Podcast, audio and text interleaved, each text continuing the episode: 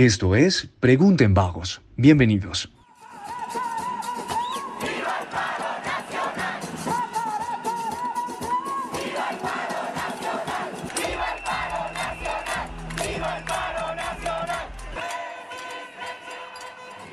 4.285 casos de violencia policial, 1.468 víctimas de violencia física por parte de la Policía Nacional, 1.832 detenciones arbitrarias en contra de los manifestantes, 28 víctimas de violencia sexual por parte de la fuerza pública, 41 casos de afecciones respiratorias debido al lanzamiento de gases lacrimógenos, y podríamos seguir con esas cifras ofrecidas por temblores.org y que ocurrieron entre el 28 de abril de 2021 y el 16 de junio de 2021, pero no nos alcanzaría el tiempo en este podcast.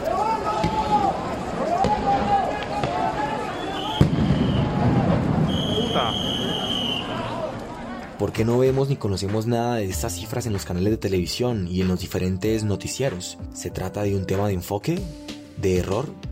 O sencillamente el periodismo va en picada con la información. Todo empieza el 28 de abril con manifestaciones en todo el país en rechazo de la reforma tributaria que el gobierno de Iván Duque Márquez había presentado al Congreso y que dio paso a movilizaciones continuas durante más de un mes. Que adelantándonos mucho más a los hechos, eso termina con pocos resultados, como lo fueron la renuncia del ministro de Hacienda, el retiro de la reforma tributaria y la reforma a la salud y capturas a policías por violencia contra los manifestantes. Sí, capturas que se pueden contar con dos dedos. Sin embargo, antes del 28, habían alcaldes que no tenían ni la más mínima idea de que la ciudadanía estaba emberracada, como dirían por ahí, como fue el caso del alcalde de Cúcuta y el ingeniero Jairo Yáñez. Señor alcalde, con el tema que viene aconteciendo de la pandemia, ¿cómo se ha preparado la ciudad para el paro del próximo día miércoles? ¿Para el qué? Para el paro. No tengo información de paro. No, noticias en canales de televisión, en medios digitales, en prensa escrita, el voz a voz, las cadenas de la tía por WhatsApp, un equipo de comunicaciones que al parecer no funciona, un contrato con un tercero por más de 121 millones de pesos para apoyar al equipo de comunicaciones que tampoco funciona y ni siquiera la docena de huevos a 1800 pesos de carrasquilla le dan al alcalde de Cúcuta, la ciudad potrero de todos y cada uno de los gobiernos, luces o ideas sobre lo que ocurrirá el próximo 28 de abril, día de paro nacional. Recuerda que la ciudad es el reflejo de tus decisiones. Estas son situaciones que resultan casi que inconcebibles, entendiendo el mando que tiene un alcalde y sobre todo el conocimiento con el que debe contar. Algunos le llamarán chascarrillos de oficina y otros, con más propiedad, lo tomarán como un error que no se debe cometer.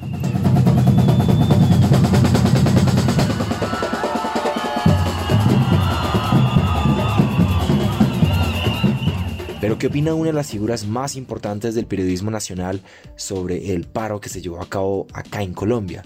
Vamos con la entrevista de Pregunten Vagos que nos trae en esta primera entrega a Daniel Sampero Espina. Pues Daniel, y a empezar a hablar de, en esta entrevista precisamente de lo que está sucediendo en Colombia, ¿no? Una situación bastante compleja. Eh, ¿A qué le atribuye Daniel Samper esto que está pasando en el país? ¿Cuál, cuál es como la explicación de, de todo este devenir de sucesos que de verdad nos tiene sorprendidos. No, una cagada. Pues no sé a qué, es decir, creo que es como la tormenta perfecta que se están conjugando y coincidiendo un montón de causas en una gran causa. Eh, si yo pudiera decir cuáles, pues sí, primero hay una causa de desigualdad histórica que nunca ha sido bien atendida.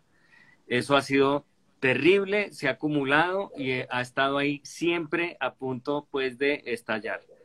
Em, las reformas que requería hacer el país, las autorreformas que debía haberse hecho a sí misma la clase dirigente, nunca se hicieron, siempre se postergaron y al revés. Cada vez que hubo una reforma de la clase misma dirigente, de la clase política, fue para favorecerse a ella misma. Eh, entonces, evidentemente ahí había una insatisfacción incubándose desde hace mucho tiempo. Pero aparte de eso, después viene una pandemia que empobrece muchísimo más a la gente, eh, la impacienta, eh, la frustra, la desespera, porque además la pandemia vino con un encierro muy prolongado. Y por si eso fuera poco, toda esta situación termina en manos del presidente más inepto de la historia reciente de Colombia y eso es mucho porque superó incluso a Andrés Pastrana en ineptitud. Entonces, y ya mucho decir eso. No, yo creo que él sí ha hecho cosas importantes para la historia y una de esas fue esa, por ejemplo, eh, superar el legado de Andrés Pastrana hacia lo malo. La otra fue quitar la voz estéreo, pero ya la están volviendo a dar. ahí ya, ahí ya todo. ¿Usted, apoya, ¿Usted apoya las protestas, Daniel, o es de los que yo, yo no marcho y yo produzco? No, no, no, yo apoyo las protestas. Me parece que son necesarias, que, que hay muchísimas cosas para protestar, pero no he terminado el diagnóstico. En manos del hombre, del presidente más inepto de todos, que además, para frentear toda esa indignación, tanto la acumulada como la que ya estaba eh, en la piel de todo el mundo por el desespero de la pandemia, decide entonces presentar una reforma tributaria, una reforma tributaria que no solo graba bastante a la clase media para terminar de empobrecerla, sino que tiene ribetes tan cínicos como grabar en una pandemia eh, los servicios funerarios, eh, los servicios de cremación, es decir, parecía de verdad algo de humor negro, era una cosa ya increíble. Eh, con todo eso junto, pues, es decir, el estallido antes no ha sido peor. Ya sobre su pregunta si apoyo las protestas, sí las apoyo, sí las apoyo. Soy tibio, entonces las apoyo con unos asteriscos. No apoyo los bloqueos, no los apoyo. Me parece que los bloqueos son una forma de violencia, que son una forma, además en los bloqueos tan prolongados como los que están haciendo, son una forma también de vulneración de los derechos humanos de un montón de sectores de la población. Entonces no los apoyo. Cero bloqueos. Pero claro, la gente tiene que expresar su descontento. Yo muchas veces pues soy muy ñoño, soy muy de centro. Entonces creo que los simbolismos son importantes, creo que hacer cacerolazos, que hacer cosas de ese estilo son muy importantes. Habrá otros más extremos que dicen que eso no sirve para nada y que hay que ir casi a las vías de hecho y a trancar las, las, carreteras grandes y tal. Yo creo que eso en el fondo, como diría Navarro Wolf, es un tiro en el pie. Un tiro en el pie. Es decir, eh, Daniel, pero no sale mal es a todos. No es que le salga mal a Duque, no sale mal a todos. Eh, y, bueno, y en estas estamos con una tragedia de presidente que se supera cada vez más hacia lo malo. Cuando uno cree que ya tocó fondo, no ha tocado fondo. Por ejemplo, hoy reemplazó al negociador de, de los, de, los diálogos con el comité. Sí, cuando yo vi que era Juan Camilo Restrepo, dije, mire, nos cayó la boca, o por lo menos a mí me cayó la boca Iván Duque, qué berraquera porque al fin nombró un hombre de Estado, Juan Camilo Restrepo, sea el que sea, o piense uno lo que piense de él, es un hombre de Estado, es un tipo que es un berraco, el que lideró las negociaciones con el ELN, eh, mierda, una trayectoria política, la berraca, del Partido Conservador y tal, pero la berraca y tal. No, después me enteré que es Juan Camilo Restrepo, pero otro, no es Juan Camilo Restrepo que yo creía, es el famoso Juan Camilo Restrepo, pues, de que, que fue negociador de, de, de, la paz de, sí, con el ELN. No, es uno ahí que apareció un viceministro y no sé qué, que está por ahí, debe ser de la Sergio, supongo yo. No, entonces, yo no sé esto en qué va a parar, una tragedia. Daniel, volviendo al tema de las protestas, eh, aterran además mucho las imágenes de vandalismo, ¿no? Eh, digamos que fueron unas imágenes que le dieron aparte de todo la vuelta al mundo y puso a Colombia en el ojo del huracán. Eh, hay que condenar el vandalismo, ¿no? Claro, hay que condenar la violencia sin distingos o sin consideraciones de si es mejor que o buena o mala según quien la ejerza. Toda la violencia es mala y si no nos ponemos de acuerdo en eso estamos jodidos como sociedad, estamos absolutamente muertos como sociedad. La violencia es mala, no importa quién la infrinja, es mala. Yo considero que un crimen cometido por la policía es no pesa lo mismo que un crimen cometido por un vándalo, pues porque uno del vándalo espera que haga, que sea un criminal, de la policía no. Uno espera que la policía no cometa crímenes. Es un, uno espera de un policía, pues que como servidor público, al revés, atrape a las personas que cometen crímenes. De un vándalo, pues uno espera que cometa un crimen. Entonces, evidentemente, no pesan lo mismo los dos crímenes, pero toda violencia es mala. Toda violencia es mala. Y si no somos capaces de condenar la violencia, de entender que la vida es sagrada, como decía Mocus, pues estamos jodidos. No hay nada que hacer.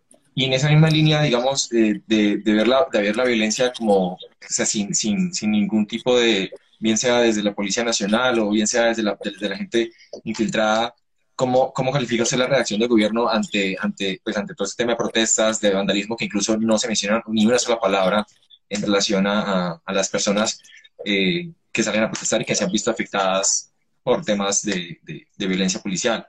Pues yo diría que la reacción del gobierno ha sido militar, ha sido lo de hacer, eh, empezar a militarizar las calles.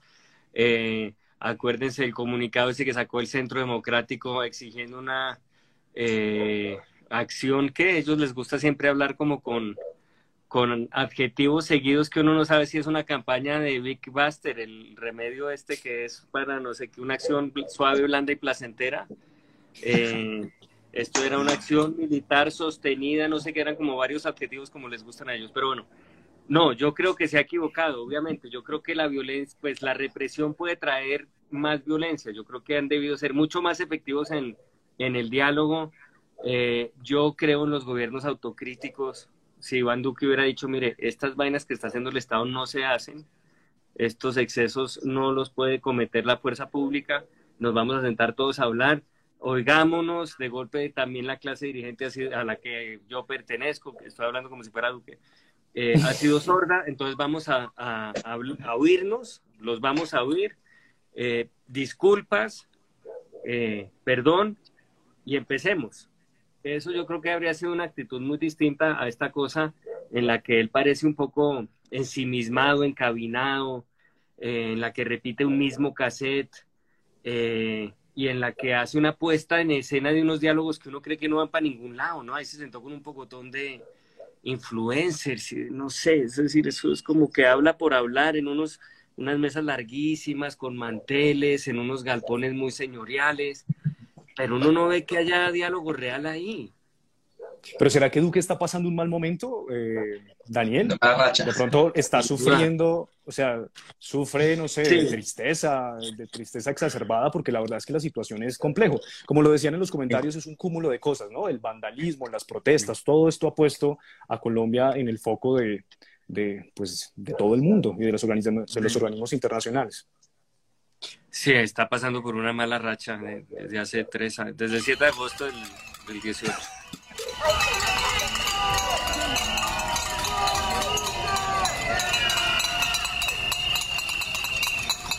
Ahí escucharon ustedes a Daniel Sampero Espina dando puntos de vista bastante específicos sobre las marchas y que, bien o mal, generan un precedente en la opinión colombiana, que bien sabemos está bastante lleno de contrastes.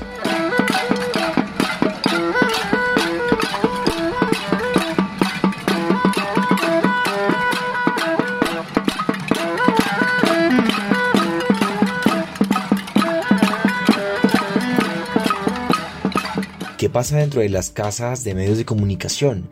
Hemos visto a lo largo de los días de paro nacional cómo han cubierto diferentes noticias que resultan casi inconcebibles. Lo vimos muy pocos con RCN en su noticiero de las once y media de la noche y otros lo vieron más tarde al siguiente día cuando se refirieron a una noticia en la ciudad de Cali y que generó demasiados disgustos. Les vamos a mostrar cómo reaccionaron decenas de caleños frente a la decisión del presidente Iván Duque de modificar el texto de la reforma tributaria. Miremos.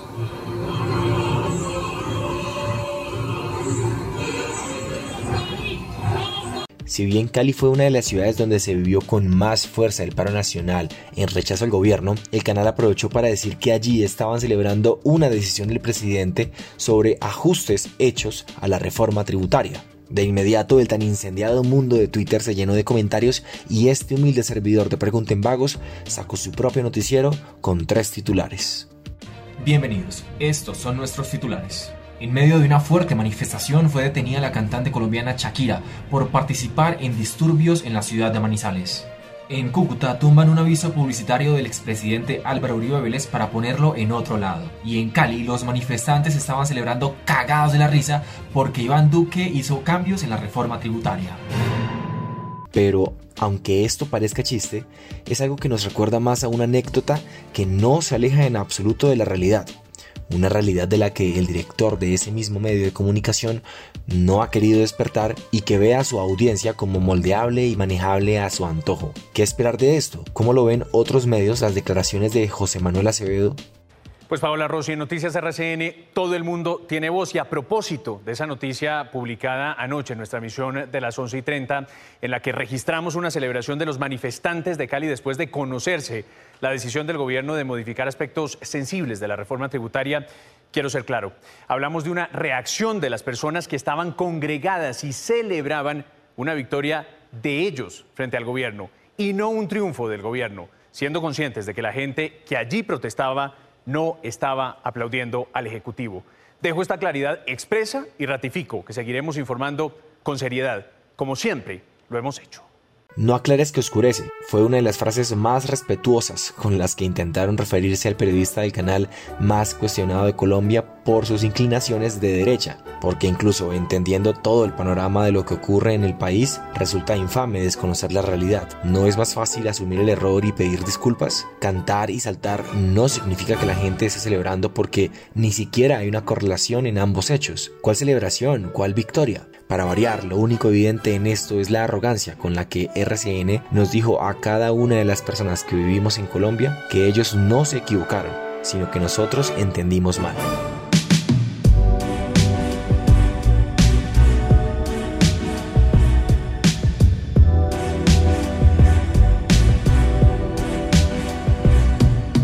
¿Quién marcharía?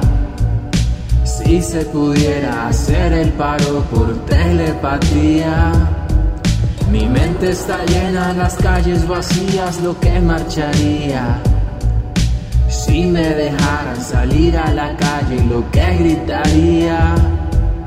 De noche y de día, de noche y de día, el internet me está fallando desde el baño yo me estoy conectando y estresa que no me estén escuchando. Yo de verdad me estoy cansando de esta marcha tan virtual que se inventaron Porque esperan que nos quedemos callados Para embutirnos la reforma sin pensarlo ¿Quién marcharía? Si se pudiera hacer el paro por telepatía mi mente está llena, las calles vacías, lo que marcharía. Si me dejaran salir a la calle, lo que gritaría. De noche y de día, de noche y de día.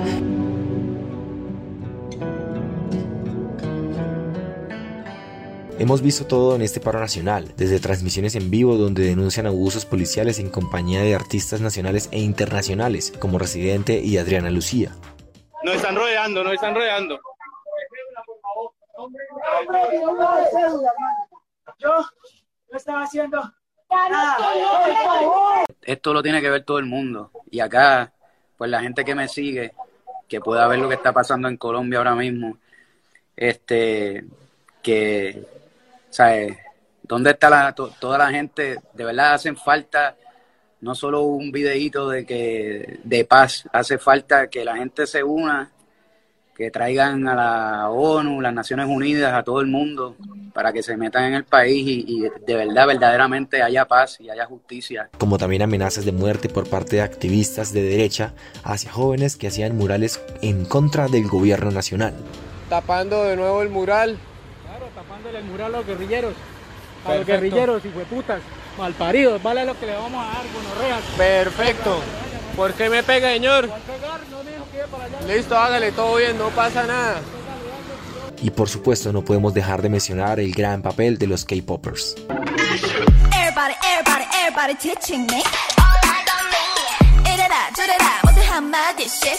Si bien hablar del paro nacional resulta casi que interminable por la cantidad de aristas que este tiene, sí es un precedente bastante importante ver y escuchar a cientos de jóvenes hablar de estos temas, abanderarse de las situaciones, pero sobre todo y más importante, haciendo pedagogía ciudadana sobre lo que ocurre en las calles que no estamos logrando ver desde nuestras casas.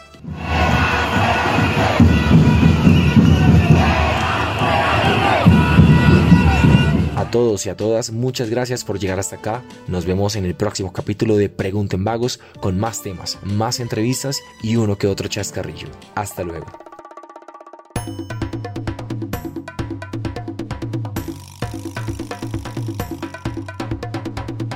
Esto es Pregunten Vagos